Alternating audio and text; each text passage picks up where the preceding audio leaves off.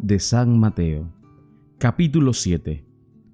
No juzguen a otros, para que Dios no lo juzgue a ustedes, pues Dios lo juzgará a ustedes de la misma manera que ustedes juzguen a otros, y con la misma medida con que ustedes den a otros, Dios les dará a ustedes. ¿Por qué te pones a mirar la astilla que tiene tu hermano en el ojo y no te fijas en el tronco que tú tienes en el tuyo? Y si tú tienes un tronco en tu propio ojo, ¿cómo puedes decirle a tu hermano, déjame sacarte la astilla que tienes en tu ojo? Hipócrita, saca primero el tronco de tu propio ojo y así podrás ver bien para sacar la astilla que tiene tu hermano en el suyo. No den las cosas sagradas a los perros, no sea que se vuelvan contra ustedes y los hagan pedazos y no echen sus perlas a los cerdos, no sea que las pisoteen. Pidan y Dios les dará. Busquen y encontrarán. Llamen a la puerta y se les abrirá. Porque el que pide, recibe, y el que busca, encuentra, y al que llama a la puerta, se le abre. ¿Acaso alguno de ustedes sería capaz de darle a su hijo una piedra cuando le pide pan? O darle una culebra cuando le pide un pescado? Pues si ustedes que son malos saben dar cosas buenas a sus hijos, cuánto más su Padre que está en el cielo dará cosas buenas a quienes se lo pidan. Así pues, hagan ustedes con los demás como quieren que los demás hagan con ustedes, porque en eso resume la ley y los profetas.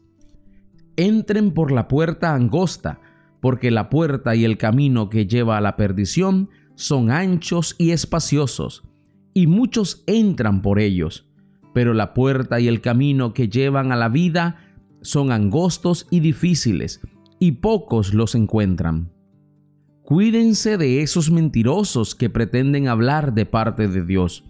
Vienen a ustedes disfrazados de ovejas, pero por dentro son lobos feroces ustedes los pueden reconocer por sus acciones, pues no se cosechan uvas de los espinos ni higos de los cardos. Así, todo árbol bueno da fruto bueno, pero el árbol malo da fruto malo.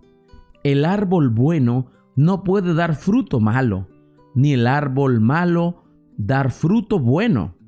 Todo árbol que no da buen fruto se corta y se echa al juego de modo que ustedes los reconocerán por sus acciones. No todos los que me dicen Señor, Señor, entrarán en el reino de los cielos, sino solamente los que hacen la voluntad de mi Padre Celestial. Aquel día muchos me dirán, Señor, Señor, nosotros comunicamos mensajes en tu nombre, y en tu nombre expulsamos demonios, y en tu nombre hicimos muchos milagros. Pero entonces les contestaré, nunca los conocí, aléjense de mí malhechores.